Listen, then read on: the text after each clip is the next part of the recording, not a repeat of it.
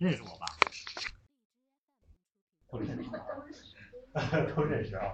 啊，咱就直接进入主题啊，因为好多都上周很长时间了。呃，教育改革从家庭开始，来一起念一下这句话。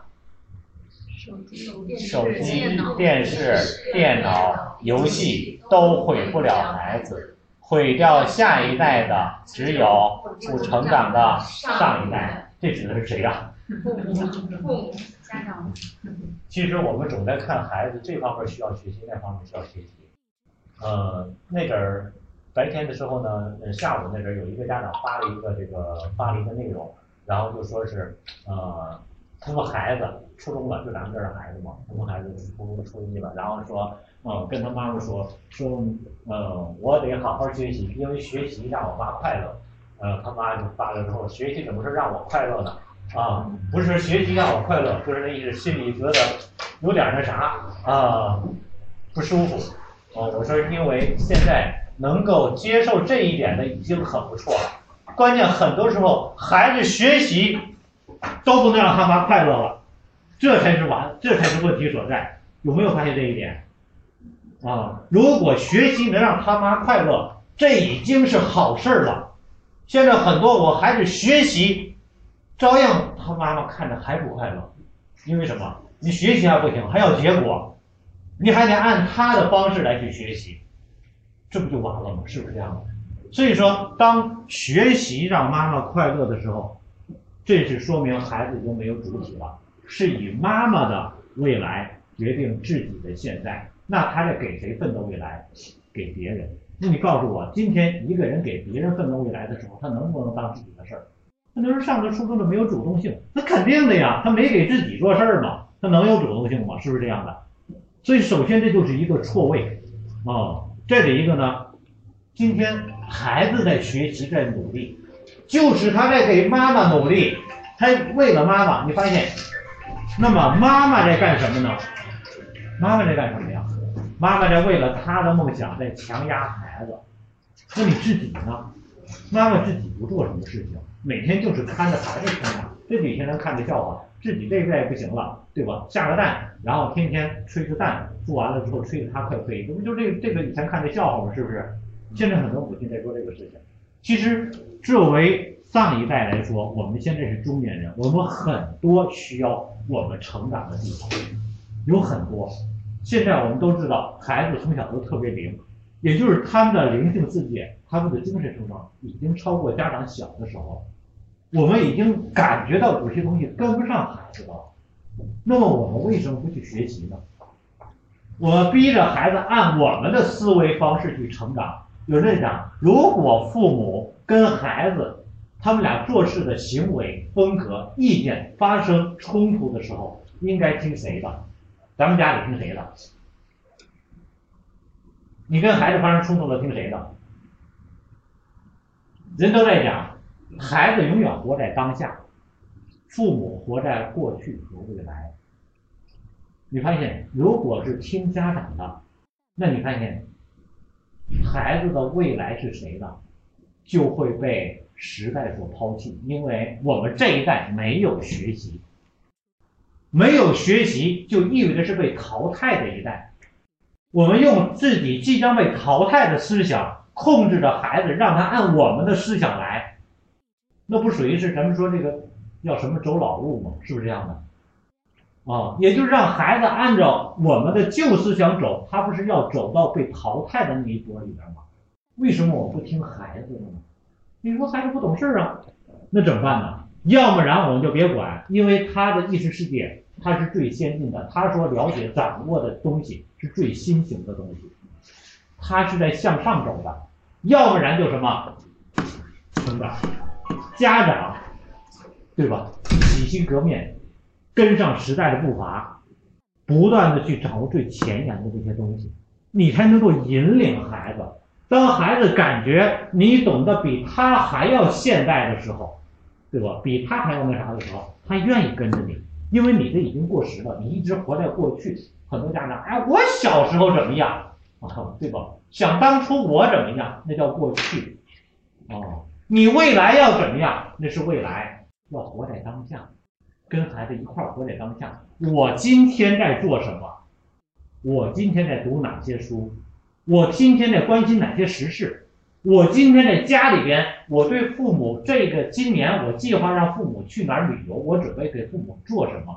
天天忙着孩子了，人都在讲是应该向上跟。各位，咱们天天忙活孩子了，因为孩子，父母全都抛下不管了，这能对吗？我给他计划好今年，哎，你看放寒假了，让孩子做计划，咱们做计划了吗？咱们的寒假计划是什么样？对吧？我上班忙，那孩子还忙呢，谁不忙？是不是？这些都不是理由，都不是借口。所以说，如何来成长？先盯着自己，让自己活在当下。我现在该做什么？啊，我做好了。你发现孩子自然就跟着变化了。家长教育的层次啊，每一次我这一块我都要去讲，来一起来念一遍。第一层，舍得为孩子花钱，舍得为孩子花钱，这个好像比较容易做到哦。一般家长来说，我赚钱不是给孩子花吗？那有的家长这点也做不到，总觉得那个少花点那啥的。你发现你花在孩子身上的钱永远是最值的，而且再者一点说的说的那啥一点，子女无债不来。啊，他来花的钱并不是花咱们的钱，大家一定要在意识层面要理解这一点。他带着嘴来的，各位，他有他的福分。他如果说生在咱们家，咱们不给他花钱，将来他带来这些福分，这些钱就不会流经咱们，能理解吗？有的家里边，你发现。我感觉就挺深的。我们家那个在在在在在有老大之前，我们家的状态还不如有老大呢。有老大之后，家生生活条件还好了，为啥呀？因为人家的福分比我们强。现在的孩子福都更更高一些，嗯，让你发现生活状况还反而比原来更滋润点。按理说多个孩子费用高了吧？哎，更滋润一点了。有了老二之后，哎，更更好了。嗯，有可能是说你在其他方面解读也可以，但是你就知道一点，每个孩子都是自己带着嘴来的。生下来那个嘴不是咱们给拿刀豁开的，他是自己带着的。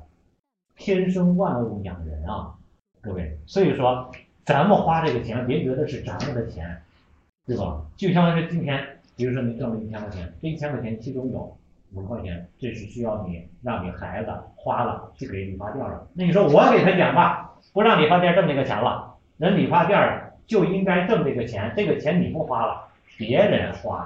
那这个钱下回就不会流经你那里了。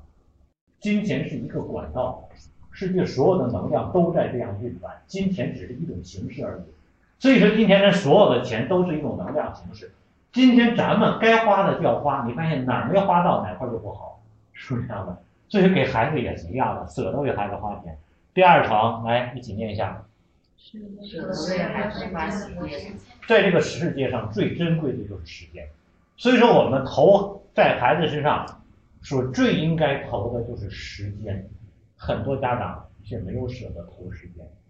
我说这个投时间，投投资这个时间呢，包括为了孩子的成长去学习，包括陪伴孩子成长。我一直在，我前几天我就陪我孩子考试的时候，我就呃，平时只要我有时间，我都会尽量抽时间去。然后呢，两天的考试，我就陪他去了一次这个去考场。啊，去了一次，一边走一边说：“哎呀，我说六年了呀，啊，马上再走段时间，这条路就不用走了，因为该换初中了，初中还不知道走哪条路呢。啊，基本上是六年的时间，大多数时间都是我陪孩子走过来的。我特别印象深，当一年级的时候，当我在去接孩子的时候，在外边因为这个被老师留也好，偶尔的也好，在外边动，哎呀，动一个小时，你说一换天儿，还动动动动动动，然后我就特别享受，我就觉得，你看。”这就是我人生的这种幸福的这种体验，难得呀！你说咱陪孩子陪的什么呀？是不是这样的？啊，所有这些都是你的经历，舍得给孩子花时间啊，那家伙还抱着手机忙这忙那，所有这些东西啊，等到将来有一天你回头想花时间的时候，孩子没时间陪他们了。哦，第三层，来一起。开始思考教育目标。很多人天天忙着走，人家我说什么叫神枪手？你是指哪打哪才叫神枪手，打哪指哪儿那那叫什么呀？那叫，对吧？胡乱扫射，那根本就不算神枪手。所以说你没有教育目标，每天只知低头拉车，你都不知道什么时候可能就走到悬崖边了。所以说你先得定好目标。什么叫目标？教育的目标就是想好了，我们孩子将来是一个什么样的人，长成什么样的人，这叫社会，为社会培养人才。所以说，从一年级时候，我跟很多家长都在分享，我说我们男孩，我们我们老大，我就希望他将来是一个什么阳光少年，快快乐乐的。你说分数重要吗？重要，那只是你过程中该走的一个过程而已。当你定好这个教育目标的时候，你会为这个教育目标投资很多很多的资源，让他无形中朝这个目标去走。各位，你光学个好书呆着有意义吗？对吧？所以说你要定立自己的这个教育目标。这个同时还决定了一点，就是你家庭中教育方向的一致性。很多夫妻教育冲突，他妈妈让他这样，他爸爸觉得没有必要。为什么？因为没有考虑教育目标。当你只考虑好了一个远处的点的时候，你们两个中间有点分歧也没问题，因为都为了哪一个点，方向是一致的，能理解吧？所以教育目标能够集合所有的资源，让孩子不走冤枉路。我们很多家长到了高年级都希望我给他们讲一讲说关于时间管理。我说什么叫时间管理？时间管理最重要的一点，其实没有什么特别细致，一定要用企业文化的各种这个培训的方式去管理。最重要一点就是你做的事情跟你未来期望的期望的这个目标有相关性。最大的时间浪费就是我用了五年、三年，或者是哪怕一个月的时间做这个事儿，有一天发现不用，放弃这个了，这是最大的时间浪费。你中间再节省时间，我每天一直接日积日的，我一天十二个小时，对吧？我都在用在一件事情上，是不是很节省时间了？然后每天我做这个事情，别人做的时候一个小时能够做一半，我一个小时做两份，是不是已经效率很高了？但是做两年之后发现，我不想做这个了。各位，你这个兢兢业业，你这个努力是不是全都白费了？所以说，教育目标很重要。很多家长努力让孩子考分数，考分数，考分数。我就带着五六年级，我经常跟有的家长就说：“你看你孩子爱好美术，他在学习上可能资质上没有那么强，你还不如就给他培养一个美术的爱好课程。现在社会不是靠学习分数成为唯一出路的时候，你有一技之长是立足社会的根本，对吧？好多人就学这一点。”所以说，有的家长，你想想，如果你从四五年级的时候你定好教育目标，你至于非得要都挤那个那个那个那条独木桥吗？逼着孩子，哎呀，都不知道怎么样了，没有必要，对吧？所以说，思考好教育目标。第四场，来个字念一下。关注问题及原因。嗯，一定会有问题，我？孩子不是问题，问题也不是问题，我们怎么来寻找问题的根源？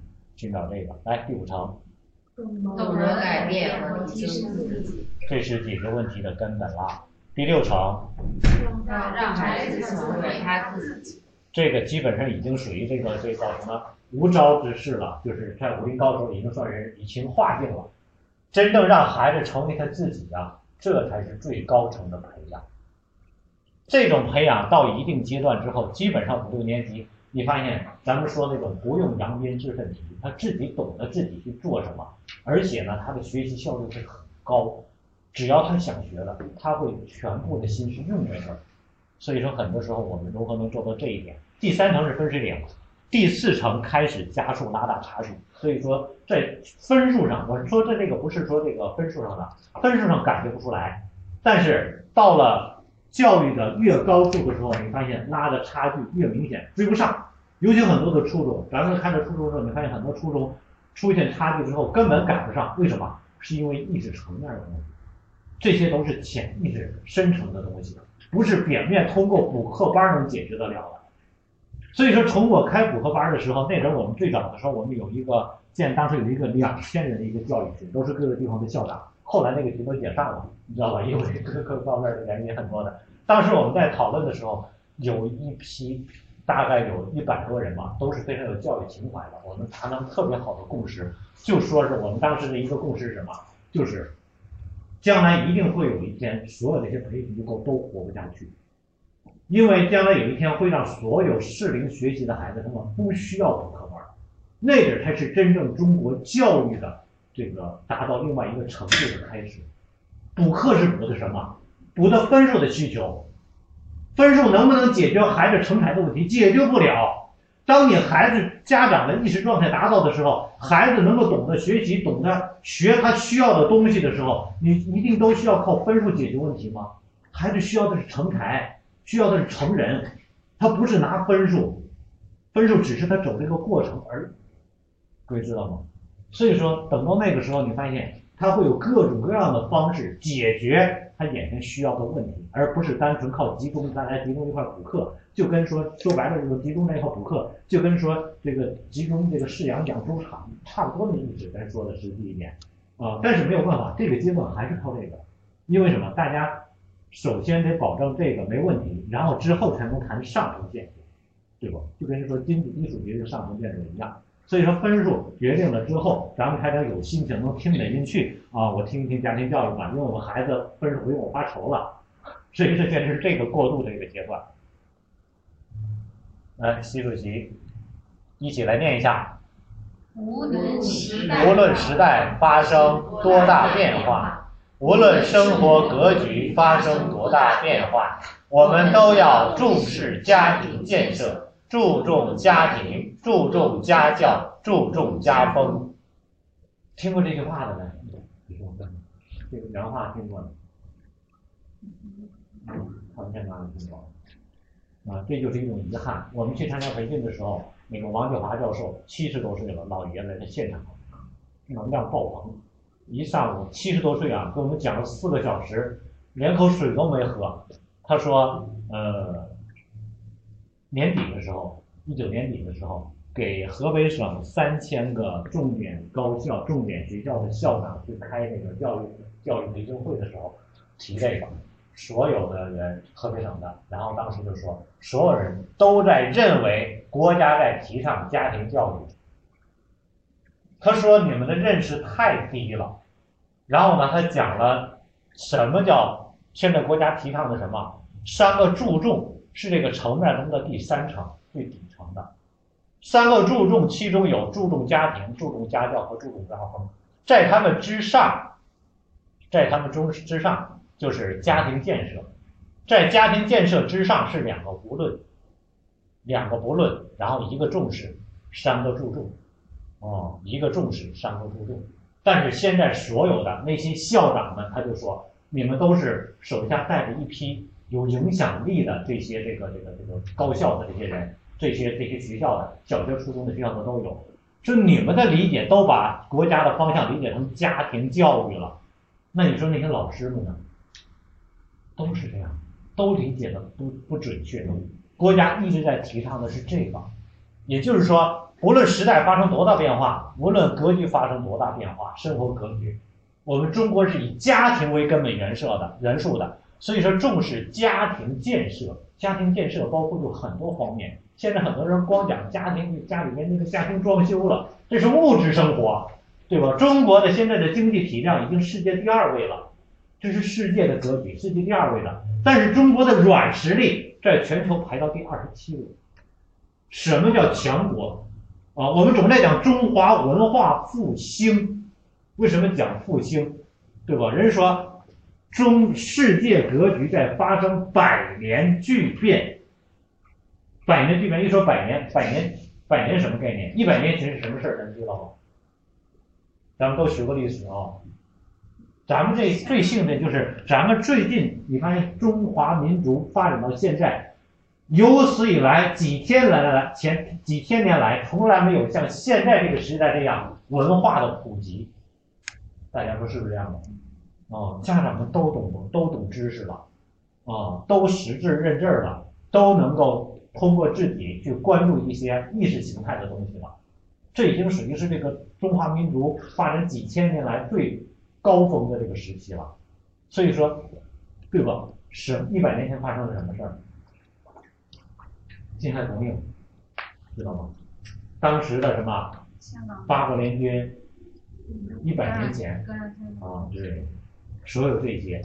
那是中华民族近代史最屈辱的时刻，也是中华民族发展几千年来最顶峰的时刻。所以有人说：“哎，中国为什么这么穷呢？为什么没有钱呢？你要知道，中国不是历来这么穷的。中华复兴，什么叫复兴？复兴的概念就是，不是我原来一直很穷，然后我今天突然有了钱了，那叫暴发户。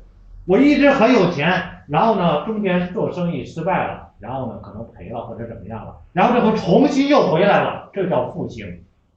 中国一直是世界舞台的 number one 顶尖的人物，顶尖的角色，大家相信这一点吧？在辛亥革命被抢之前，中国这个中国这个这个这个清朝明朝那边，中国的货币的持有量，当时全球的通用货币大家知道是什么吗？明清的时期，全球的通用货币白银，白银是哪国的货币？中国的货币。现在全球的通用货币是什么？美元。美元是哪国的？是美国的。也就是说，全球通用货币以哪个国家为主，哪个国家它会享有无形的福利，大家知道吧？为什么经济危机？美元我是通行货币，当我国家不好过的时候，我夸夸夸啊印钱就行了。印钞机一开，九八年的时候，当时印了是两千两万亿吧，还是多少？直接大家全都通货膨胀了，美国没啥事儿。为什么？因为钱都是给你们出卖了啊！几次危机不都是这样吗？所以你会发现，当时的时候，通行货币是白银，中国中国占有全球通行货币的百分之七十，全世界的货币百分之七十在中国。你说后来钱都哪去了？大家知道钱都去哪儿了？那不是被八个人给抢了吗？把中国抢的，说白了，连连内裤都抢没了，是不是？当时四亿五千万人口，然后赔了四个亿，加上利息九亿两白银，没有任何代价，全都就给出去了。哦，所以说导致一一百年来一直我们导致我们没有自信了。我们觉得中国人能行吗？啊，我们可以吗？为什么现在开始提文化自信？我们都不相信自己了。全世界现在都在学中国的传统文化，我们不知道能不能行。去年之前的时候，嗯、中国在三五年前，全世界开了五百家孔子学院。现在全世界学这个传统文化的，就咱们说中华的古典经典文化的，我说的可不是说汉字啊，是说学这些经典，什么四书五经这样的这样的内容的。除了华人之外，现在全世界有将近两亿人在学，有两亿人呐、可能觉得数不大是吧？我们那十三亿人，你要知道美国刚多少人口，对吧？一个澳大利亚还没有一个亿人口呢，刚几千万人口啊，各位，全世界两亿人在学习这些东西，所以说我们就知道我们国家的风向。为什么我在提这一点？我们都是家长，咱们还是正处于这个成长，需要未来掌握社会的下一代是咱们的孩子，他们未来要把握这个社会时代的发展方向。咱们把握他们的方向，但咱们都不知道国家啥方向，那你不觉得这个方向有点失控吗？是不是？天天在播新闻联播，但是咱们就没看过。我们在教育圈，好赖咱们还有孩子，各位，我们都知道现在统一部编版，在去年夏天的时候，我学完之后回来专门给大家普及了一堂叫做高考教育改革。啊，咱知道国家这个历史、语文等等方面、政治方面全都统一部标版、不不编版了，不知道为什么是吧？香港为什么乱？大家知道吗？知道为啥吗？意识形态不同，对吧？所以说，很多时候他的意识形态没有跟我们国家的发展形成一种共识，他就觉得还是美国的自由好。那看法跟咱不一样。对呀、他的意识形态就不一样了，他觉得还是美国好，美国人说的历史是对的，啊，所以说当这个孔子学院的院长去日本的时候，然后呢，后来他去了美国，然后呢去做这些传统文化，因为他是教这个传统文化的，然后去跟国外人去交流的时候，跟他学的都是那些。呃，不但本国文学得很好，而且呢，都能够基本上四书五经很多都能够通熟通背的这样一个人。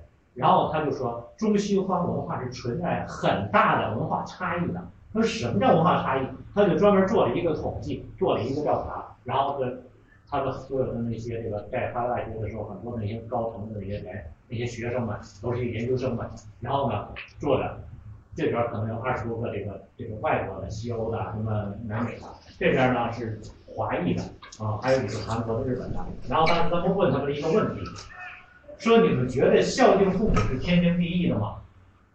对，咱们都是中国人，你们觉得是什么样的？孝敬父母是天经地义的吗？是，当这个问题一出来的时候，所有的华人知道吧，全都笑。嗨，这个这还算问题吗？因为什么？不管你是在哪儿的，只要是华人，他都觉得孝敬父母是必须的，这是人的生下来的使命，对吧？我们是天经地义的。然后当他笑了两分钟之后，都安静下来了。为什么？因为他发现 这边的欧美的这边、西方的这边人没动静，然后他们就开始说：“是你们怎么不认可呢？孝敬父母难道不是天经地义的吗？”然后这边说：“哦，怎么能是天经地义的呢？为什么要孝敬父母啊？”他说：“你不孝敬父母，那你不就成禽兽了吗？你知道吗？这叫文化差异。在英文里边没有禽兽这个词儿，它有野兽，没名于野兽，没有禽兽。禽兽不是一种动物，不是一种定旨，它是在我们文化上产生出来的一种蔑称。大家理解这意思吧？是不是？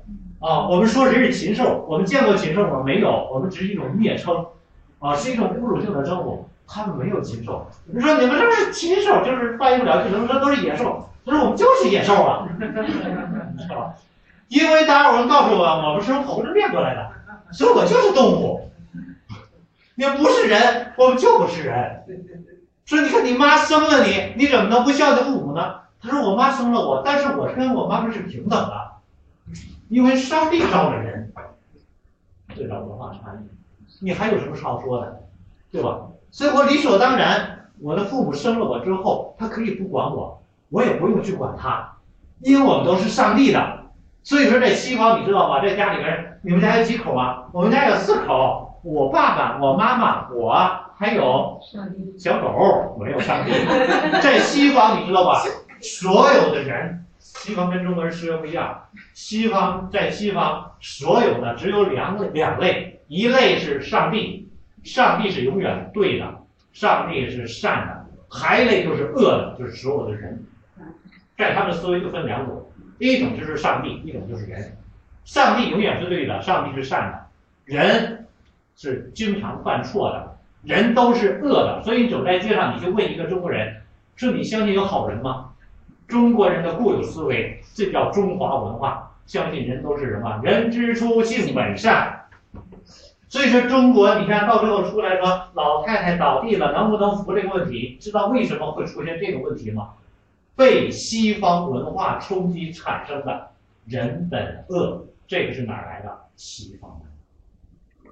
我们本性里边，你看道德是，你看一个老头，你相信，你只要摔在那，他肯定会帮助你，拉到你家，你给你吃给你喝，是不是这样的？但是很多受了教育、有文化的人，留洋回的人，他会考虑，哎呀，他会不会讹我呀？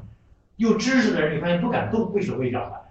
来一个没知识的人，不懂事儿的，大周实的，直接赶赶紧可以扶起来，你看赶紧治伤的，他们不考虑这些东西，为什么？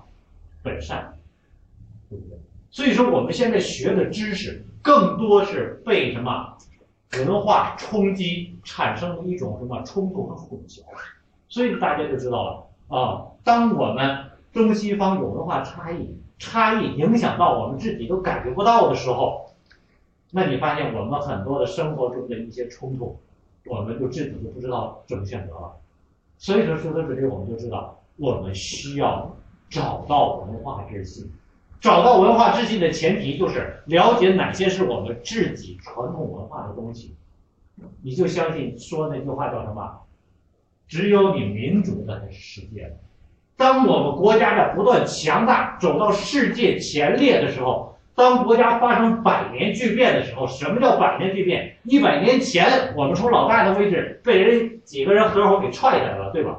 就这么简单嘛，被几个人合伙踹下来了。然后之后，我们就一直在挣扎，往起往起爬，这就叫中华文化的复兴崛起啊！我们要重新崛起，对吧？然后呢，现在我们开始已经走到了第二个位置，经济体，这是全世界公认的。我们的经济实力上来了，软实力呢？二十七位，各位，你告诉我，将来你当老大的时候，能不能说你说的都是英语？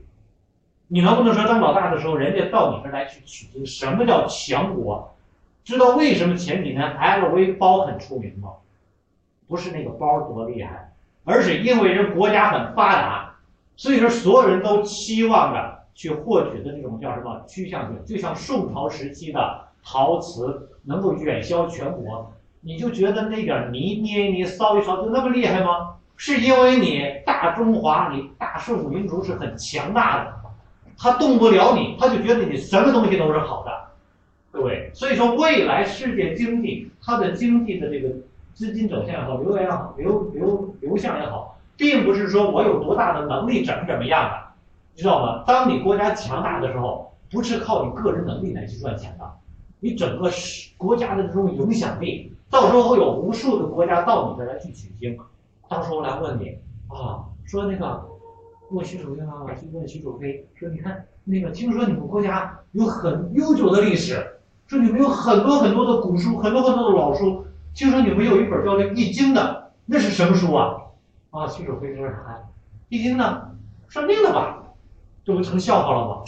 对吧？一本算命的书能指导一个国家走几千年的历史吗？对不对？我们对这些都不了解。那你发现他跟我们来学什么？我们都知道，咱中国前几年的时候教外语的都是什么样的人？是都是老师吗？不是，是在很多在国外混不下去的。就说白了，都吃不上饭的。这两年大家都知道，有很多的外籍，就是这个外籍教师，对吧？甚至有很多都是犯罪分子啊。然后呢，做了一些什么，有的是被强奸案了什么之后的，然后捞到来到中国，结果一翻身成了老师了。为什么？因为他母语是英语，所以说他只要会说话，他就能赚钱，而且赚的钱你知道吧？英国外的人在中国，这点要不知道有没有规定。当时宣那个宣老师在那个那个。北大外国语学院上学的时候，经常有外国人，人家是流浪到中国，然后呢，他们住宿，你知道吧，很麻烦，他们非常想要便宜点，他们也没有钱，不是说外国人都有钱的，我们现在知道了，但是以前那种崇洋媚外，觉得外国人都很高，其实他们也没钱，然后他们特别想住小旅馆，因为便宜，一个小旅馆一晚上只要那人只要是二十四块钱。在和尚他们就没有几块钱了，他们想省下每一分钱，但是不让住，因为国家规定外国人必须住三星级以上的酒店。他说针对我们，我们也不想住，住不起，啊，你知道吗？因为什么？这为了安全考虑，各方面的考虑。这你发现，当他来到你国家的时候，是什么感觉？外国人当我们中国很强大的时候，来到我们国家，找到我们孩子，因为他们那人已经成为社会的主体那一代了。对吧？他来我们跟我们学什么？你觉得一个外国人到这来是跟我们学习一点科学吗？学习一些他们的技术吗？学习这些东西吗？根本不是。我们更强大、更无形的东西是文化，是这些东西。啊，美国的好莱坞大片为什么卖那么多钱？在咱们这一代都是看好莱坞大片长大的，对吧？一个大片拍出来几十亿，你说一个片子有什么东西？他凭什么能卖这么多？这就叫文化软实力。对吧？咱们拍的影片从这几年开始厉害了，为什么？软实力。流浪地球为什么那么厉害？因为它更符合我们的心声。你知道我流浪地球最大的价值在哪儿？不是它它卖了多少票房，而是说把中国人我们的思维传出去了，把我们的思维方式、文化影响力传出去了。我们是博爱兼达天下的，我们是这种状态的。贸易战。那个就是我说的这个这个孔子学院那个人，他在临回国的时候，前俩月啊，他说有个人给他打电话，然后说你有什么事儿呢？他说那个我通过网络收到的你，因为他是在在这个国外教这个汉语，应该说没有比他更厉害的了。哦，他教汉语，他是教古文的嘛，教这个经典的。然后说收到他说那个您找我有什么事？他说我想让我孩子跟您学汉语。说那就见面聊聊吧。他说我就非常愿意见这样的外国人，因为能够主动，然后呢传播一些我们的这种文化的东西。然后见面之后说那个您是做什么的？他是做金融投资的，金融投资的，你知道就是玩钱的那些的。然后他说那您孩子多大了？你们猜他孩子多大了？他想让他孩子学汉语，跟着那个老师。你们猜多大了？啊？三岁。他们孩子刚几个月。他为什么有这种意识？你要知道，奥那个特朗普他的孙女见到了吧？咱们刚那个特朗普上台的时候，背那个唐诗三字经，各位外国人比咱们很多，咱们没有意识到，那些高层们都在学汉语，他们知道未来的时代是谁的时代，你知道吧？他背的《三字经》，说实在，比咱们还是背的还溜。哦，你说这个，咱们已经开在中文当中，对呀不对，所以说你发现咱们没有意识到这些东西。然后呢，他当时说，那你 看这么大，你怎么让他学？他说从小就濡染呢。他说你为什么想让孩子，不是想让孩子学这个汉语啊？他说因为贸易战，就是 贸易战跟这有什么影响？他说你知道吗？中国是从苏联解体之后第一个让美国全民举全民之力来对抗的国家。你知道这是一个多么大的分量？这是这个纯正的美国人他在说的这句话。中国是苏联解体之后唯一的一个举全国之力要对抗的国家，因为贸易战。啊、他说，然后这个这个这个这个这个这个赵老师就说说，你觉得我们会对你们很侵略、很伤害吗？他说当然了呀。他说我们很好的呀，我们中国人很和善，我不是那样欺负人的。他说，但是所有的美国的新闻媒体到处都是中国威胁，这地方就是洗脑。什么叫洗脑？当两拨人、两拨学生，中国人去说啊，你说你们都是禽兽的时候，你知道所有那些西方的学生都指着中国人，说下一波说的什么？你们都被政府洗脑了。你看，你们都觉得孝敬父母是天经地义的，你们都被洗脑了。这帮人说什么洗脑了？我们几千年来都是这样的，说你们才被政府洗脑了呢。各位，你看这文化差异解释不通，这是根源的东西，你知道吗？所以说，他就说，呃，那个那个人就说，就是那个搞金融的那个人说，他说你知道吗？针对我们来说，我们虽然把中国当做对手，但是我们很尊重中国。他说，因为在美国，在我们的这个国人的思维里面，我们只尊重对手，我们不尊重我的跟班儿的那些小弟。我以前我一直不理解，上回培训之后我才理解为什么美国人那种思维。你看小日本跟着美国那么铁心塌地的跟着美国，对吧？哦，广场协议夸让日本，像停滞了二十年的经济啊，他他他他他撒出宰羊先和小弟来，咱中国人理解不了，是不是？你跟我这么铁心塌地的，我牺牲自己，我得罩着你啊、这是咱们的这种感觉，义气，对吧？仗义感人就是。他说你知道为什么吗？我们尊重对手啊，因为对手是跟你等量相当的，我们尊重对手。但是呢，所有跟班儿的他是靠着我的，他是靠着我的，所以说我没有必要把他当做正常人来对待。然后这个教授就说，他说真好。然后最后上个月，他之前的俩月临回来的时候，那人跟他联系在美国说的。然后他说上个月的时候我去日本，我直接把这些话给人家告诉日本朋友们，就是这种感觉了，你知道吗？你能改变吗？改变不了。啊，你就明明知道这样，他也他也没法改变。所以说我讲这些，这些东西是很深的东西，这些是家庭文化建设的基因的东西，根的东西。我们得有文化自信，我们知道国家的方向，我们有家国情怀，我们跟着国家同频率共呼吸。于是我们孩子在学习的过程中，他才不会在作文上丢分，政治上丢分，历史上丢分，能理解吧？这些都不是学出来的，就随便答一个论文，你知道吧？有的他能够文笔也好，用词也好，就是成不了一类作文，就要扣五分儿。为什么？是因为你的意识形态没有跟国家达到同呼吸共命，没有达到共鸣。很多现在阅读理解题等等这些东西，都不是说你能教出来的，而是说你跟他达到共识的东西。中国在强大，中国在往外走，在建世界命运共同体。我们有这么大的体量，这么大的格局，我们需要我们国人将来跟我们同心一块儿去什么发展全球的东西。你说你不跟着一块儿走，那像香港都那样的，对吧？你说自己没事儿捣乱，这是中国体量大，我们自己这个内在的转化能力强。你说香港如果真乱了，对那些所有在港的华人有什么益处吗？就那些暴乱分子，他能得什么好呢？对吧？越南当时有很多叛军跟美国打仗的时候，当美国撤退的时候，很多人网上都说了这个照片，对吧？那个那个少将，美国的那个伪军少将啊，说你们走，带着我啊，直接上车，让美国兵刀一脚就给踹死了。你不属于我们这儿，因为什么？撤离之后他飞机机位是有限的，你不属于我们，你是那是将军呐，伪军的将军呐，对吧？俄罗斯倒台了，被美国的这种这个这个软文化弄倒了。当时俄罗斯倒台之后，发国难财的俄罗斯的第一首富，你们可以上网回去搜，苏联第一首富，你一搜就出来了。他在十年之后死在美国的一家地下室，满身的伤，满身的伤，被虐待死。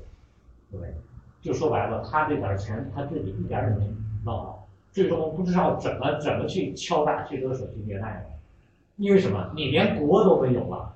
哦，所以说，当那个教授在我们那个孔子学院那个院长在国外的时候，他说，他说我特别深的一个感触，他说我现在这两年越来越受尊重，他说我清晰的知道，清醒的知道，我受尊重的原因不是我的学识提高了，不是我的能力增强了，不是我影响力增强了，而是我背后的国厉害了，中国发展了，所以说我走到哪儿，人看到你中国人，他本能就高看你。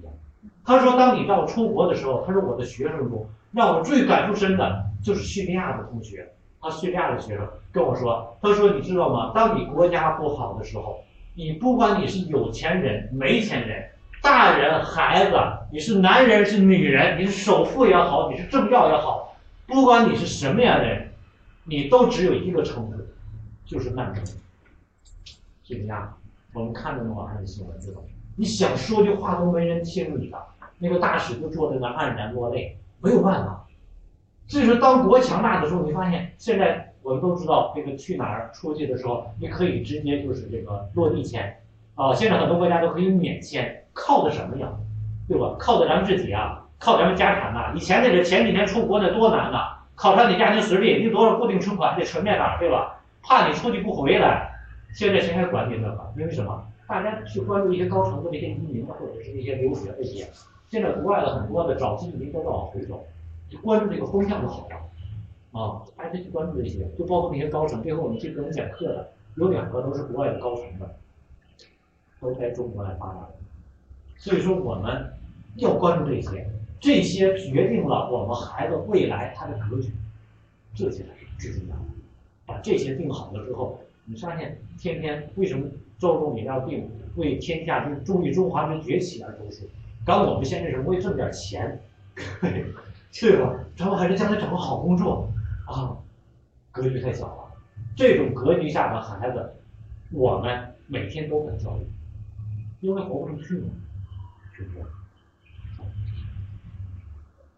看看，二零一四年，这是习主席发表的新年贺词，当时的背后的书架上摆了四张照片然后呢，这个王教授当时给我们做了一个解读。哦，这是国家这个方向。一四年的时候，一六年的时候提出来的刚才的这个家庭文化建设，无论时代发生多大变化。然后呢，一七年的时候，中全国教育大会的时候又提出来，到现在很多人还不知道，包括很多老师都不知道这个概念。就包括我做家庭教育做了五年了，我也没有意识到国家在提倡的是这个概念。我一直在做中间的一个小点点。家庭教育，我以为我做的是教育的全部，其实只是什么九牛一毛而已，因为它是家庭建设、家风和家庭教育三个三者中的一个，哦，所以说只是很小的一部分，我们的格局都太小了，啊，看一看这个这个四张照片，当时然后呢，他的学生那个王教授当时的学生。第二天就找他去了，找到了，然后说：“老师，你看那新闻没？说看了贺词嘛，一四年的。说那个后边那四张照片，说你看了？说看了。说怎么习主席这个工作人员把这四张家庭照片放上去了？四个家庭照片，生活照片，说给弄错了。王教授就说：你觉得这个国务院的这些人得喝多少酒，敢把这个照片给摆错了？这么重要的事情，他说这背后蕴含的深意，这是真正教育方面。”所以说，那个王教授呢是做习战略研究的，习战略研究的。他说，这些是习主席是中国领导人中的政治教育家，政治教育家。第一张认识啊，这是习主席的父亲习仲勋，这是他女儿，这是他爱人。这个呢，呃，有人说是全家福，但是他缺一个习主席的母亲。这都不是全国全家福。习主席推着他的父亲，他在后面，这叫道的引领。道的引领，也就是说，我们跟随什么父亲的路向前走，这叫道的引领。这是一个教育的纵向，教教育的方向。第二章。这是习主席领着母亲在小区里边散步。哦，习主席这个属于是什么？孝，孝道，为人要厚道，要孝道，要走正道。所以说，不管我们忙什么，不管我们任何的理由和借口，永远懂得什么？我们是充满家的关系。这是第三章，习主席跟他爱人了，很早的这是。这是估计是在那个云南那边的时候吧，很早了对吧，啊，就是在那边当官的时候开始，哦，还很年轻呢。这是什么？这一看人就知道，家和万事兴，对吧？什么叫家和？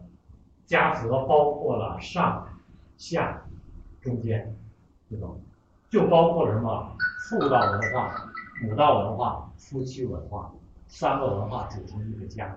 在西方最基础的单元，这叫文化差异，是个人。所以西方永远是个人英雄主义。西方一提什么都是个人的，咱中国人呢，文化的最基础单元是家庭，最小的单元是家庭。哦，所以说，在中国人来说，你看西方有一个词，这个引过来之后，影响了我们产生了一个词，叫做半边天，听过吧？知道这为什么会产生这个吗？这个说来都是文化差异的关系才产生的，半边天是因为在西方来讲人人平等，这是西方一直在提的，人人平等，对吧？啊，谁跟谁都是平等的，后来动物都平等啊，这就是越来越走极端嘛。然后呢，所以说什么叫平等？男的你不是天吗？你是天，平等啊，他给我一半，我也是天，对吧？你一半天，我一半天，这就叫平等吗。那你说地呢？光有天能不能支撑万物，能不能繁荣？这就是西方理论。然后呢，你看男的，咱们都知道夏天热的时候，男的光膀子，对吧？有没有看西方女权运动的都大街上光着上身？知道为啥吗？因为你男的可以不穿上衣，我为什么不可以？我也就不穿上衣，知道吧？在那个曼哈顿那边啊，在那个那个那个那个美国那个城市。现在你知道厕所中间单盖着一个什么厕所，男厕所、女厕所，你知道为啥吗？是因为你看你男人可以进男厕所，为什么女人不能进男厕所？这就是一种思维嘛，平等。所以说女人我可以进男厕所，这叫平等。所以后来没办法，单独盖一个啊，你想进可以，这也是男厕所，中间你进这个也不影响他，也不影响他。澳大利亚现在小幼儿园有的学校入学。这是真实的事情啊，大家可以去查相关的些资料。澳大利亚入学的时候，你男孩儿、女孩儿来了之后登记性别，你觉得你是男孩还是女孩啊？你说一看不就男孩吗？怎么还用你觉得啊？你父母让你当男孩还是女孩儿啊？啊，想当男孩就写男孩，想当女孩儿女孩，否则你这叫性别歧视，你知道吗？不行，男孩你写男孩儿就叫性别歧视，我就是女孩儿，凭啥我不能写女孩？现在走到这个程度了。啊，所以说你看半边天都是这种文化产生的，所以说后来中国又出了个词叫女汉子，对吧？这都是后来提的，在这个一八年的时候，这个这个妇联开会又在提这个词，当时习主席直接就谈到了，说以后不要再出现女汉子这个词，啊，做女人做好你该做的这个角色，你要做女神，不要做女汉子。但这话不是习主席说的。不要再提女汉子这个词，你做好你该做的事情。你都翻了天了，都上了天了，那地谁干呢？现在很多家里不就是这样吗？对吧？都在争功，所以说这个中西方莫大的差异。所以说很多人为什么现在很多家庭不和？一说就是性格不合。什么叫性格不合？就是说什么？为什么我天天要上班，回家我还要洗碗，还要做饭？你知道为什么会产生这种思维吗？是因为西方是个人主义，我做的事情，于是我亏了，但是中国永远是家庭主义，我这一家就像今天我一样，大家最近看的那个什么五官争功那个记得吧？啊，鼻子嘴争功那个谁那个什么那个马马山马不是马什么说的那个相声，马马季说的那个相声，对吧？啊，我嘴我就一直在说说说说说说，你看光显你了，我耳朵我就一下没显过，会争功吗？不会，为什么？它是一个整体。为什么现在很多的家里面夫妻之间，他因为点琐事去产生矛盾，是因为西方文化的一个影响，因为我做的多了，能理解吗？当你强调我的时候，当你在意个人权利的时候，所以在西方就是，你看男的、女的生孩子，男的为啥你不生孩子？那你生不了，那没办法，那就生吧。我生完之后，我女的喂奶，男的你为啥不喂奶？你说我没有啊，没有好的办法呀，那好解决，他不喂乳母乳了，那喂牛奶啊。今儿我三小时喂奶，明天你三小时喂奶，哎，这不解决了吗？你知道，就现在就是这这这种情况，于是各方面都要求平等的时候，最终来说伤害的是谁？这个家就散了，对吧？最后受伤害，最终受伤害的是孩子，是我们最挚爱的这些人。所以说，我们要懂得家和万事兴，家是我们的最小的单元。哦，什么事情你发现，当我们这个家庭很好、很温馨的时候，所以说什么叫家庭教育？各位，我们有回头想一想，当我们准备回家的时候，我们的心情是什么样的？咱们都是父母，哎呀，马上要回家了，工作一天了，累得够呛，哎呀，要回家了，什么心情？什么心情？哎，有的人啊，当然就是啊，我只说有的人。又要回家了，回家还得辅导孩子写作业。哎呀，回家老汉又该那啥了，哎呀，回家就很麻烦。各位，那就说明家里的环境能量不太对了。要让家成为一个赋能环境，富有能量。我们到外边啊，电都消耗没了，哎呀，没劲儿了，回家，回家咔充电。哎呀，一到家里一种温馨感，一种幸福感，一种美满感，大家其乐融融。然后充满了电之后，明天家继续到社会上去奋斗，对吧？这种感觉了。现在很多时候一回家，哎呀，我又要回家了，然后我孩子作业咋整啊？哎呀，头疼啊，这回考的行不行啊？哎呀，那个记不住啊，又得说，是不是？哎呀，还得让我做饭呢。对，当我们想这些的时候，你说咱们家里是不是成了负向能量了？这个调整。当我们家成为一个富有能量的地方，我们把家这个道场弄得其乐融融的时候，你发现回家都是充能的时候，这样才是真正的家好，对吧？家好，每个人才好，是不这种感觉的。哦，所以我们都知道岳飞精忠报国，听过吧？精忠报国里面有一个最核心的一点是什么？岳母赤志。如果没有岳母赤志，能有精忠报国吗？所以说，母亲的角色就是起到什么引领国家未来的，因为母亲决定了下一代，母亲她能够，妻子她决定了丈夫的方向。你发现没说过？家有贤妻，什么那个当时那小品也在说过啊，什么丈夫不命什么的，对吧？家有这个命妻，丈夫就好不了，啊，就是，呃，所以说家和万事兴。因为这个里边啊，咱这个课题里面关于这个那个女性角色，就是这个这个塑造角色这一方面，我时间的关系我都给去掉了啊，所以说只能说是简单一带而过，因为有父亲母性文化、母亲文化、子女文化，今天呢没有去涉及到，这个是什么？中国永远讲的什么循环？习主席带着他的孩子，这叫道德文明。这都是一代一代的传承。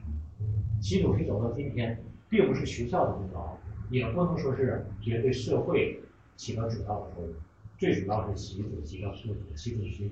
所以说，你发现今天咱们孩子在学校里是什么样的，进入社会是什么样的，不是取决于社会学校的培养，而是谁家庭的关系。啊、所以说我就看这个二，我就特别感触一点。呃，我们这回去那个北京上次培训的时候，有一个人叫潘若沙，他是开创了美国的一个卓越幼儿园大学。他的孩子呢，啊，因为他从小就觉得孩子的教育很重要，没有符合满让他满意的这个幼儿园，于是他自己就开了个幼儿园啊，然后呢，原来是石油博士，后来成为教育的这个博士，然后他的孩子教育的成就是什么样的呢？十五岁，十五岁考上美国哈佛大学，是美国的高考的总分满分的成绩考上的，十五岁考上了美国的哈佛大学。同时就读上的，他除了上哈佛大学，十五岁同时在上美国音乐学院两科同修，同时在修的。十六岁，他孩子去这个华尔街创业了两年，啊、然后呢十十十十八岁，然后呃创业了一年多，然后把两个企业创业成功卖掉，十八岁回学校完成学业，然后呢后来被克林顿的总统竞选团队看中。然后参加那个少年总统那个班儿，你知道那个？咱们都听说过美国有那个竞选少年总统，就是模拟竞选的那个。然后呢，获得这个竞选的这个总统，就是他这个获得这个，然后呢被总统团队作为重点培养的这个后续人才。后来呢也来中国，清华给他做过演讲。他是小提琴是获得的这个他们那个国家的，属于是这个在中国来说排名就是十级。然后呢，钢琴是十级，啊、等等方面。然后呢，所有人都在说一点，说你这个你孩子是学霸。他说我从来不认为我孩子是学霸。他说我孩子最让我自豪的一点，就是我们孩子，我的孩子无论走到哪里，都是一个被人祝福的人。这是培养孩子最重要的一点。什么叫被人祝福的人？他说我们孩子不管到哪，别人都特别愿意跟他相处，特别愿意帮助他。不像我们看到很多的学学霸特别好的啥的，看人不爱搭理你或者没礼貌。他说，哪怕你给他一个包子，他也会看着你眼睛，特别真诚真诚的说：“阿姨，谢谢你，你看你这么辛苦的给我做包子。”他不是说像我们说的“谢谢你，阿姨”就拉倒了。说你看你这么辛苦给我做这包子，哎呀，我闻着这个好香啊！他是发自内心的去体验、去体会，能理解吧？是真心的去接受、体验这个过程。这种感觉，你发现每一个跟他接触的孩子，他说都在给他祝福，因为都期望他好。他说我最幸运的一点就是我的孩子是一个能够被人祝福的这种，哇，这是他这个过程。所以我就觉得，当你孩子走到哪都有人缘的时候，多讨人喜欢的时候，这个是任何东西都换不来的，这一点是最重要的一点。教育就是因果，啊、给大家看个小小短片，大家休息休息。这个休息啊，休息不是特别心情很那啥，但是这个我觉得很有意义，大家可以看一下。教育就是个因果，所以说近日，网上流传一段父亲因儿子带手机去学校玩，另类教育儿子的视频。众多父母在孩子犯错后都会打孩子，但这位父亲很不一样。视频可见，男孩手持一藤条，父亲对他说：“子不教，父之过。”让男孩子打自己，男孩泣不成声，父亲自己抢过藤条，一下一下戳在自己身上，教育其这次错误是爸爸没有教好你，爸爸来承受。但是下一次再犯就会打在你身上。快点！爸爸的话都不听是不是啊？打！快点！动手！动手！子不教，父之过，而是爸爸因为没教好你，让你越来变得越坏。既然爸爸没教好你，就是爸爸的错。爸爸错了就应该接受惩罚，替接受这个惩惩罚。动手，快点，打！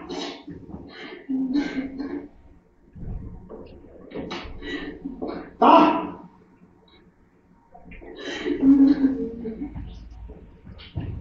拿棍子来！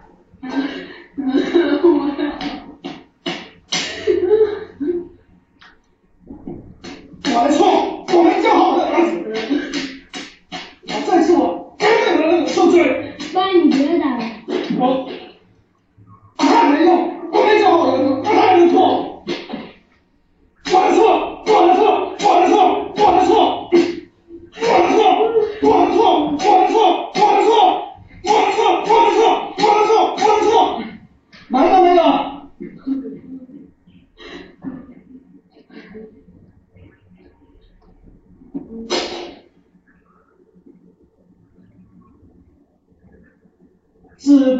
不知过。爸爸这么用心去教你，你非爸爸失望。你还敢说是你们老师让你带手机玩游戏？没有，我那时候听错了。是你老师允许你的。你敢带手机去上课？爸爸这里是替你承受这次惩罚。你要记住，下一次所有的棍子打在你身上，你给我好好的记住。爸爸打断了几根棍子，你也打断几根棍子。贵区免费视频群社区，右上角点击搜索，再点击公众号，输入贵区，关注贵区。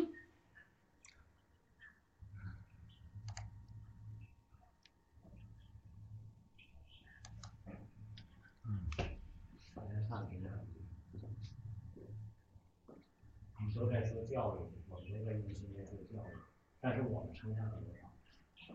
我们总在找孩子的问题，其实这个中间有多少是我们自己缺失的东西？啊，只不叫父不过。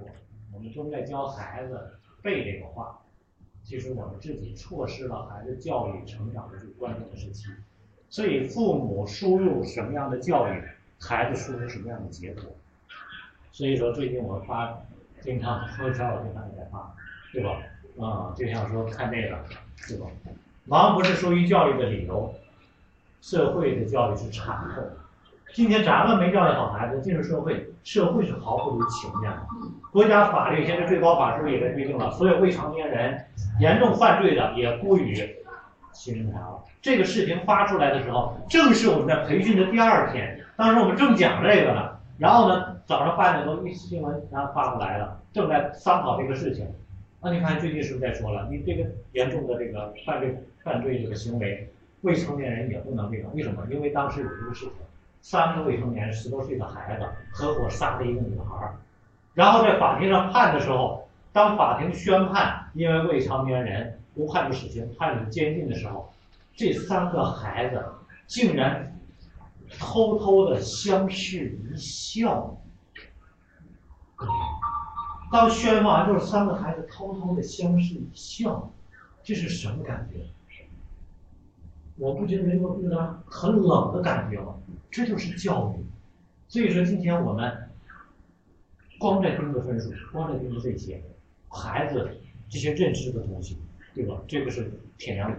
他的教育就是一个典型的这个时代，在他晚年的时候，当他晚年的时候，七十岁生日的时候，他的孩子。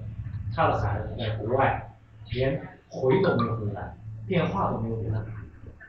嗯，然后他六十多退休之后，还要拉着皮箱到国外去捞儿子，因为他孩子在国外犯了罪了。哦，铁娘子的晚年非常的凄惨。跟这俩就大人就更知道了，一块捞儿子去，对吧？哇，就是这种，只不教父之过。所以说，我们经常在说，这个他们俩还算还算还算好一点了。那个前段时间说是那个谁。李刚，我爹是是是李刚，对吧？该出来了，六年了嘛，该出来了。那李刚当他犯了事儿之后，那李刚的父亲说：“我绝对不不惜纵容我的孩子，该怎么判怎么判。”然后判了六年，啊，然后之后这个李刚就消失了。他当时是一个这个处级的，好像是一个局长还是什么一个角色吧，就消失了。这六年，他儿子临出狱前两天在采访就说：“他说我知道我错了，我一定要找到我父亲。”他父亲六年一直就没有追究，为什么？不敢冒头了。当初曾经也是仕途一路风风火火的时候，一下就断送了。那个李天一，对吧？也是一样的啊。我们都说这是坑爹的啊。为啥坑爹？因为被他爹坑了，所以他会转身《现实报》直接把他爹也坑了。你说他爹不坑他儿子，他儿子能坑他爹吗？对吧？那那那熊孩子，熊孩子没有兄弟，哪有熊孩子？所以说今天所有的教育问题，我们首先想想自己的问题吧。咱们的没有成长，才导致了咱们的孩子没有成长。所有的问题在于什么？我们自己。其实横条打在父亲身上，这是我们现在很多人不愿意接受的。这个其实就是应该这样的。我记得我在几年前、四年前那阵就有一个家长在群里边在网上问我，说我们孩子，我经常说应该赏识教育，不要随便的去这个打骂教育。他说：“哎呀，我觉得特对。”他说：“我昨天我又没忍住，又骂了打了我们孩子一顿，结果发现我错了，冤枉孩子了，问我咋弄？我说咋弄？那你还得打回来呗。你看你错了嘛，你打了孩子，那平等的应该让孩子打回来。然后他说：那咋能行呢？为什么不行？为什么咱们那么高高在上，对吧？咱是不是把自己压得太高了？所以说，让孩子看到的是一个浑身是缺点的父母，还把自己要让孩子像圣人一样看待，那么孩子跟着咱们的结果是什么？照样学样嘛，对吧？哦，所以说，我们说什么叫父子，什么叫家道传承，这就叫家道。家道传承就是咱们儿子将来长大成人，进入社会跟他爹一样，那咱们啥样，儿子就是啥样。咱们啥样，咱闺女就是啥样，这才是咱们孩子，对吧？要不这样，那不出问题了吗？那不成隔壁老王家了吗？对吧？那像隔壁的那能行吗？因为跟咱们一模一样，所以说咱们现在啥样？对，别指望咱们孩子跟咱不一样。哦，所以说如果咱们到现在有了孩子的时候，天天收拾孩子，天天管孩子。对吧？那咱们孩子将来也是一样，没有必要努力啊。将来我娶了妻了，生了孩子了，我也管我孩子就行了嘛。一代管一代，对吧？所以说，改变只能是从自己开始。众家贵德的伦理建设和家国同构的齐家之道，就要是使男人用家国情怀的英雄气概力量，使女人用母仪天下的贤淑美德立范儿。各有各的角色，这地太重要了，地承载万物，生育生发万物啊，对吧？所有的美德，你发现这些用于形容男人的、称女人的，是对等的，这是阴阳之道才能平衡啊！咱别学外国人，稀里糊涂的跟着抢去啊！非得说女强人，你看那个这几年那个什么女企业家协会都弄得挺火的。哦，所以说你看一看女企业家协会们家庭都很幸福吗？啊，我不是说因为女企业家她就家庭不幸福，但是大家可以可以去稍微关注一下啊，这就是为什么现在国家的大内提倡让女人回复她的。你看咱们现在这个国母，我们看她都做什么了？有没有今天去参加什么活动？明天参加什么盛典？后天哪怕节节点彩？你做这些事儿吗？有关于国母的哪些新闻我们听到？做好自己的角色，谁能说今天国母的角色是没有没有作用的？举足轻重，习主席在外所有的一切都有他的功劳，他的功劳在哪？做好了自己的角色，对吧？所以说，这就是家道，就要让社会成名男人的阳刚之气。断定女性的高贵之气。你看现在的这个孩子们，男的一个个都成了什么了？小鲜肉了，女的都成了啥了？女汉子了，这不整个就是都错位了吗？对吧？复兴文化的道理里，从比北化，这都是从有一个人跟着一个人，比对吧？他两个人并走，比是并肩而行，北。这个就是青春期了，象形上是背道而行，其实说白了就是各走各的路。你发现你的孩子一定有他的路，你有你的路，你不要让他始终跟着你，始终跟着你，那不是傀儡吗？所以说北最后化，最终你们的心是一起的。哦，什么叫宣化？我们大家看宣化历史都知道，宣扬德化之道，是不是这个？哦，这叫化。所以说你们心是一块儿的。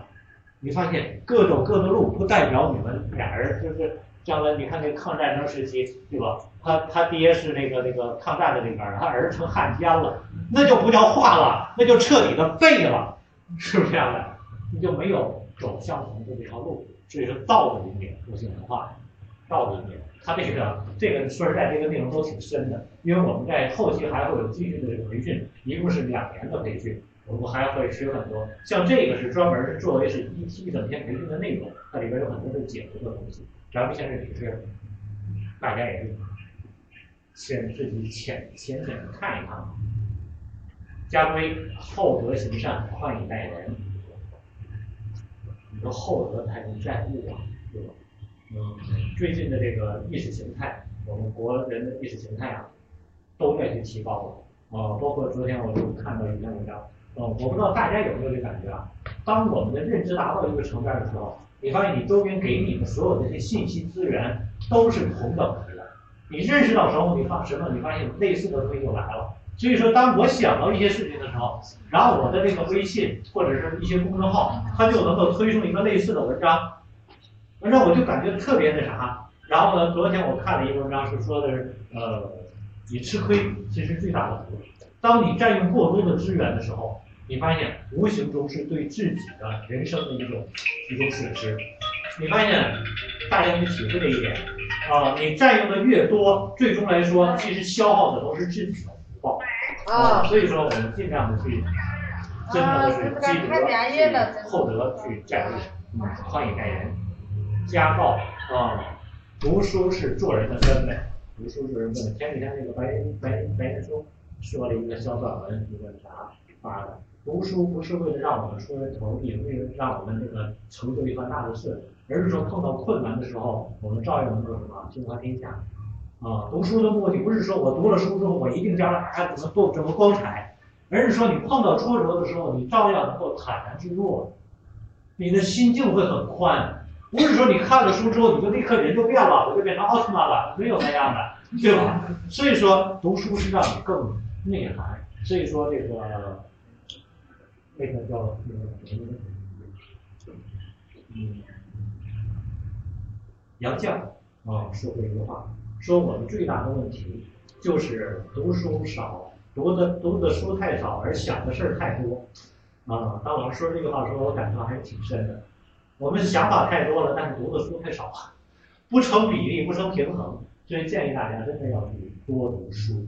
哦，我不知道大家啊最近经都在去读什么书啊，而且呢，尤其咱们家里面真正想培养孩子，一定让家里成为一个书的海洋，随时随地能抓得到书，这叫书香门第。你说现在有图书馆了，有这个借书的地方了，我都能借着书看，我跟你说感觉不一样。你家里到处都是书的时候，你发现这种文化气息自然就会浸染孩子。所以说，你说你买了一堆衣服，让你能有什么感觉？今天换，明天还想换，欲望是无止境的。当你有一堆书的感觉呢？你看了一本的时候，你发现你的心会越来越静，越来越沉，啊，你的心会越来越稳，让你真正能够什么胸怀越来越宽广，这是感觉不一样的。一个是内修，一个是外求，感觉是不一样的。善行是做事的根本。一个儿子的性格忽视父亲的性情，是最好的孝敬。啊，父亲会得意，这是文化的基因得到了传承。啊，在中国有个文字叫做“肖”，肖像的“肖”，啊，一个宝盖一个“肖”，就是房子下面一个小号的肉。你看，我们写那个肖像的“肖”，一个宝盖儿。一个小字头加上一个月，中华的文化你知道吧？你把那些字儿都弄明白了吧，很多的道理就都懂了。啊，宝盖儿就是房子，在我们的房屋下小号的肉是什么？就是我们的孩子。所以你看肖像，什么叫肖像？你看那个照那个照片儿嘛，你把你那小时候照片拿过来跟你孩子比较比较，神似，有没有发现？啊，特别神似。我们这俩孩子，你看一个男孩一个女孩。让我发现三岁的时候，我一拿我们老大照片跟他，哎，怎么看着这么像呢？你发现不知不觉的，你看一看你自己小时候照片，看看孩子的，特别像，这是传承啊，这是外在的基因的传承，内在的文化基因的传承的，脱不开。就是咱们现在过着什么样的状态，什么样的想法，孩子到最终也是一样的，无形的一个传承。所以就不要再异想天开了，说我就这样了，孩子就看你了。这就完了，如果这样就完了。一个儿子如果失去了父亲的影子，是家庭的失败，父亲会失语，这是文化传承方面的悲哀。所以说，母亲是宽容，是接纳，是包容，对吧？是无情的润泽。父亲呢是道的引领，啊，所以说这个双方的协同，这才是真正的一个家。现在很多的家庭发现。都为了各自的目标，都各自各的，甚至有的这个都不在一块儿，这个家的感觉就散了，是不是这样的？所以说，这种生不被强求，因为生命在主德，生命在主德；死也不必憾，因为无憾在品德。主德不必记，用我功业济德。这就是我们经常讲儒家文化讲的什么立德、立言、立功三立。哦，我们经常现代人经常说的话不是这个话了，啥也不用你管啊，你只要弄好学习就行，那能对吗？其实我们孩子学习是他自己该做的事情，是末梢的东西，你需要让他管的什么？咱们家的传承，咱们家庭、咱们家族、咱们家风、咱们这个这个国家就靠你了，因为下一代是你的，是不是这样的？所以说，咱们家将来就靠你了，啊，那你说你把这个任务交给他的时候，学习是他完成这个任务必须要具备的事情，对吗？所以说我们需要传承这个东西，而不是说你不用管别的，不用管别的，真的啥也不管了，啥也不管了，他将来他爹妈他都不管了，啊，他光管自己的了，因为什么？我只要管好我的就行了。你从小就培养他，我只要管好我的就行了，那我就。始终管好我的了，这就为什么现在的很多孩子啃老族也好，或者什么也好的，对吧？有的是连这那天我看网上发了一个提问题，说那个拿着父母的钱去旅游，你有你你对着这个怎么看，还怎么看啊？对吧？他爹他妈干啥去了？只能这么说，他早干啥去了？为什么培养出孩子这个样子？就你不能怪别人。因为你在教育他的时候，你就教育成这个样子了，所以他理所当然现在就是这个样子了，对吧？这就是我们教育的结果。母亲文化德的贤淑敬顺，母亲的四个德，就是母亲文化的德言容恭。德，这个是中华文化最有内涵的一个字儿了。德，哦，人力，然后呢，这是口。坚定一心做事情，不能偏啊，不能偏激，这是为德。言言就是直接说的话称为言。中国有言有语，语呢，比如说你看《论语》是一种讨论，有一些转折想法呢，这称为语。言是直接的，想到什么的，啊，这个为言。所以说有什么东西你要直白的表达，母亲就不要去绕圈子啊，你孩子不太懂这些东西，没有必要。所以母亲有什么东西教育孩子的时候，不像父亲，父亲可能他的影响是内在更深远的，但是母亲需要直白的去说。然后呢，母亲的言语决定了家庭的风水，决定了孩子的未来。所以人生在说，家庭的风水在女人的嘴上，孩子的命运活在女母亲的嘴上。所以说，如果说我们经常人说，就你这样，你这好吃样。各位，那你说咱们孩子将来是啥样？对吧？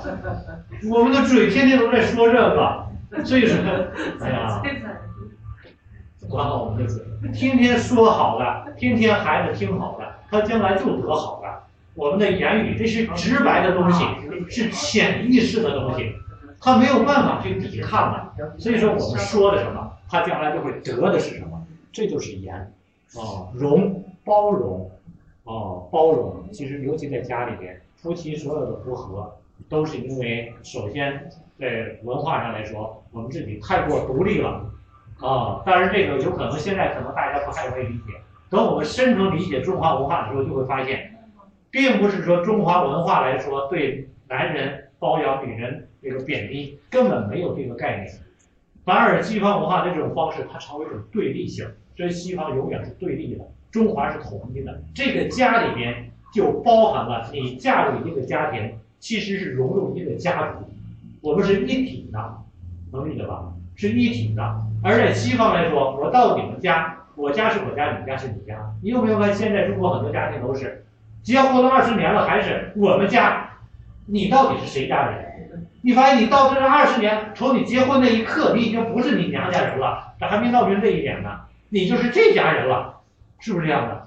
所以说，你还在二分立，于是导致很多的这个容不下，容包容孩子的。人家讲在家里面，作为一个企业的领导，人讲说这个不容不下不能当家。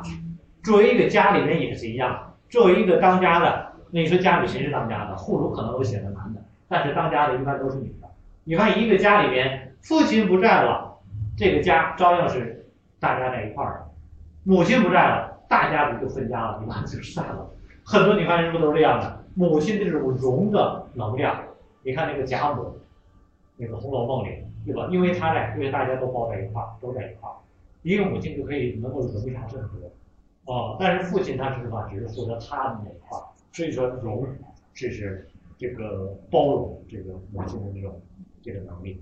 公，公是什么？用功出力，人都在说男人出力，男人是不是田里出力？女人什么？做功夫在家里面出力。所以说功是需要出力气的，这个功就是需要什么？每天要任劳任怨的去做。母亲也是一样。所以说不做事儿哪有功啊？不做事儿哪有功啊？还有很多人都在想一分一分的想说，你看那个那个赚了钱了好像有功，其实你发现家里这些功才是更大的功，因为家里决定了家族的未来。说的不那啥一点，就是男人只是负责养活这个家，让这个家运行，让这家有吃有喝，但这个家能走到什么程度，取决于什么？你做再大的官也是现在的。你的孩子什么样？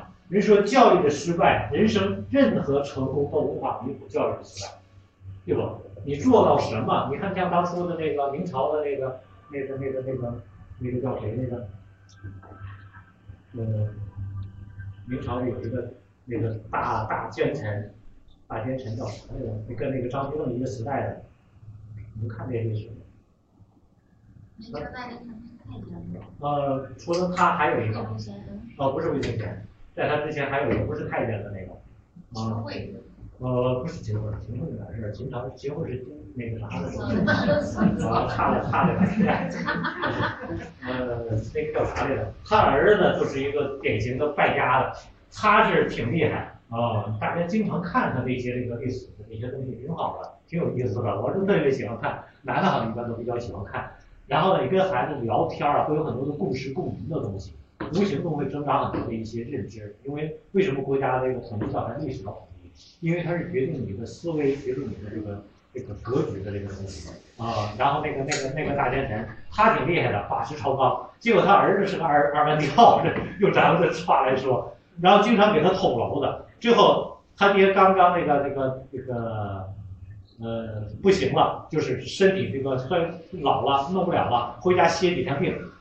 他儿子就捅了娄子了，直接连他爹都被都被流放了，啊，所以说你发现家里面你做到宰相，做到再高的功劳，你的下一代给你捅了娄子，你发现你照样没有能力回天，无力回天，是不是？所以说你看像那个李天一也好，包括这个成龙也好，再有荣耀，对吧？啊，他的后代对他来说，直接让他觉得是一生的痛，没有办法去弥补这些东西。什么是母亲？母亲是家庭的领导者，是女神，对吧？很多人找不到自己的定位。你是神，是辅佐男人行走天下的智者，辅佐男人行走天下的智者。他用行动影响子女对人类真实的认知和对人生责任的理解。正是母亲文化这种崇高的生命气场，立子女生命理想之神圣。正是女性这种温柔家庭的仁慈仁爱衷肠，唤醒丈夫麻木的思想殿堂，思想宫殿。行了，咱们到这儿。来，最后一句，大家一起来念一下。来，孩子们一起来念一下。今晚就知道了。来，一起来大声念。能治于社会文明的，一定是人文精神；能我胸襟格局的，一定是家国情怀；能奏响德善乐章的，一定是道德义理。好，结束。结束。